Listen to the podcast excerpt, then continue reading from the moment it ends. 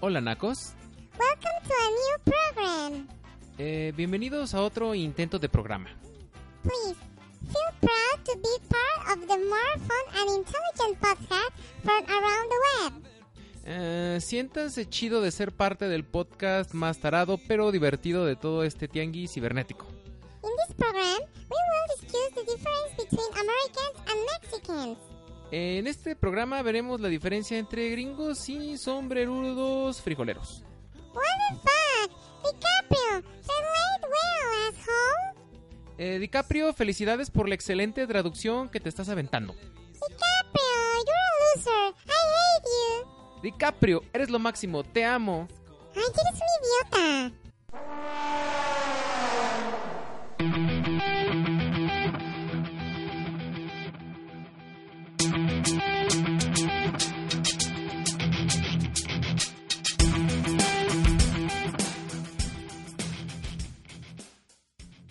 Antes de comenzar, déjenme decirles que este programa no es para los que se sienten muy mexicanos. Ni para los que se sienten patriotas solo por poner la bandera de México en su perfil de Facebook o Twitter. Ni para los que se sienten orgullosos de que México inventamos el taco a pesar de que los gringos lo hicieron una tostada doblada y que obvio sabe más rica. Ni para los que creen que México vale por su cultura e historia, a sabiendas de que para lo único que sirve es para que nos reprobaran en historia en primaria por ser solo una clase bien aburrida. Ni para los que creen que México vale muchísimo porque tenemos playas, metales, ecosistemas y tierras súper fértiles para plantar lo que sea, aunque los únicos que disfrutan de esto son los extranjeros que le pagan a los gobernantes por un puño de dinero. Eh, creo que ya quedó claro, ¿no, Mac? Que sí, Naco, pues dale. Bueno, eh, pues este es un podcast más que otra cosa es para platicarles a ustedes las diferencias que pude observar entre los mexicanos y los estadounidenses. Ojo, dije mexicanos, no México, ¿eh? Para que no me vayan a salir muchos trolls patriotas a hacerla de pedo.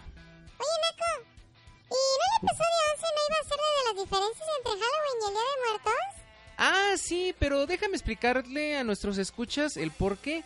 Resulta que se nos atravesó este tema ya que la Mac y yo nos fuimos de viaje a los United States y pues no podíamos dejar de do- documentar y platicarles lo que observamos en este viaje. Nos fuimos de viaje, Naco. Más bien te llevé, güey. Como sea, como sea. El punto es que la diferencia entre estas dos culturas, entiéndase, los mexicanos y los estadounidenses, comúnmente conocidos como los gringos, está cabrón, pero la neta está cabrón. Yo creo que la diferencia se ve desde cuando te documentas para tomar el avión.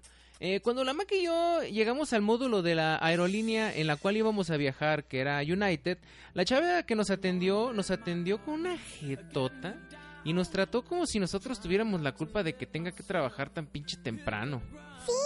Y ni hablemos del Naco que carga la maleta y la pone en la banda para que la maleta se suba al avión. Por Dios.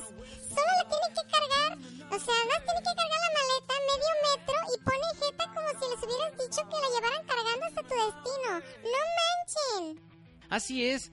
Eh, pasando este rollo llegamos a Texas. Eh, lo primero que queríamos la Mac y yo era obvio buscar hotel. Eh, lo que hicimos fue ir a un módulo de información.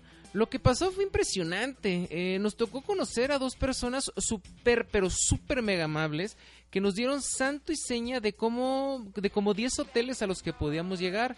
Además de que nos llenaron de muchísimos folletos informativos y de mapas para no perdernos. Y el resultado fue que llegamos a un super hotel con una super tarifa, con servicios hasta de sobra. Pero aquí viene la pregunta. ¿Qué pasa cuando uno acude a uno de estos módulos de información en México? Simple.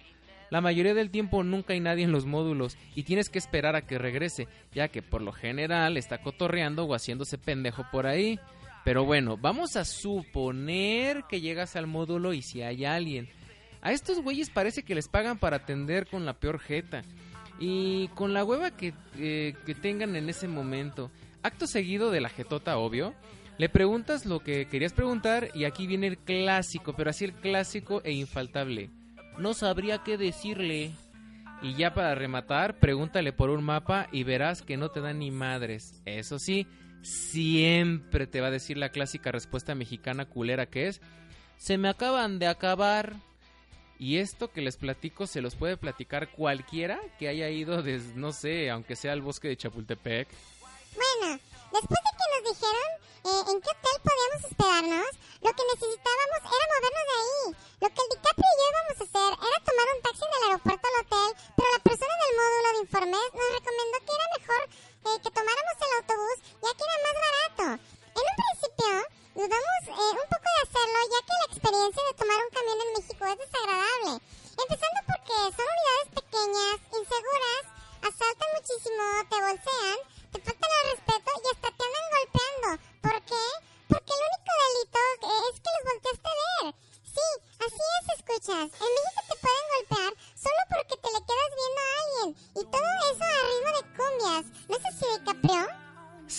mames. Eh, yo creo que a los choferes de camión en México, los grupos que tocan cumbia, les han de pasar un varo por oír su, cochina y corriente música para hacerse promoción con la gente que viaja en sus guajolojets. Chale. Mejor continúa, Mac. Ándale. Gracias, Neko. Bueno, dicho lo anterior, la sorpresa fue que los camiones de allá son completamente diferentes y opuestos a los que a los de acá. Incluso con el conductor. Para empezar, el operador es una persona que está bien vestida, que habla bien y, con, obviamente te habla con mucho respeto y es demasiado amable. Incluso eh, te ve con voces pesadas, se baja del camión para ayudarte cuando en México lo que pasa es que estos mugrosos choferes te griten, apúrate, o me voy, doña. Mugres nacos. Pero bueno, ahí no termina la maravilla. El camión es una cosa increíblemente linda y espaciosa, donde no hay ventanas rayadas ni asientos vandalizados como en México. Además de que cuentan con aire acondicionado y pantallas con programas y comerciales que en definitiva son mil veces más entretenidos que las cumbias microbuseros de México. Y ya para terminar con este tema de los camiones, les platico que, eh, les platico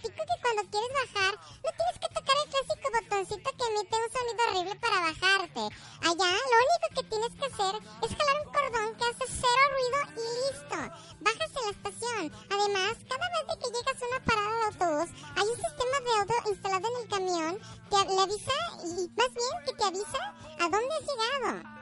Y bueno, ya en el hotel, este, pues bueno, obviamente después de este, de esta travesía del camión, pues llegamos al hotel y pues ota, ¿qué les puedo decir? Nos tocó convivir con muchos personajes que van desde el hostess, el botones, el recepcionista, el mesero del restaurante, etcétera, etcétera, etcétera, y pff, otro pedo. Allá sí están conscientes que les pagan para que les des un buen servicio. No que aquí en México parece que uno agarra los trabajos para hacerle el favor a los dueños de los negocios donde trabajan. Además, ese trato amable lo vimos en todos lados. No importa dónde vayas. Todos siempre están sonriendo y listos para atenderte con la mejor actitud. Pero ya, ya, ya, ya. Mac, para esto, para esto. Amigos, escuchas. A esta altura del podcast, seguramente mm, ya estás que se te queman las habas para que se acabe y así poder mentarnos la madre y decirnos lo antipatriotas que somos. Pero bueno, eh, este episodio acerca de este tema eh, no es para sentirnos gringos o para echarle la mierda a México o algo por el estilo. No. Esto que les platico, eh, que ya que uno piensa que el problema principal de nuestro país y de nuestra situación económica culera es por culpa del gobierno impositivo y culero que tenemos actualmente, y la verdad no es así. El problema es de nuestra sociedad, de los mexicanos, o sea, de cómo somos los mexicanos, de nuestra forma de ser. Somos egoístas, somos corruptos, groseros, albureros, rateros, aprovechados, indiferentes y otros tantos calificativos. Eh, no sabemos trabajar en equipo y solo pensamos en nosotros mismos, y eso es lo que nos da en la torre. Los gringos, en cambio, siempre trabajan juntos, no temen invertir en su propia gente, porque son eso, su gente. Y recuerden que, lo, que la unión hace la fuerza. Sé que este podcast no cambiará la situación actual de México. Solo te platico esto por si alguna vez te preguntaste por qué México no es un país primermundista como otros tantos, teniendo tantas cosas materiales para triunfar. Y amigo, esa es la respuesta. Buenas noches.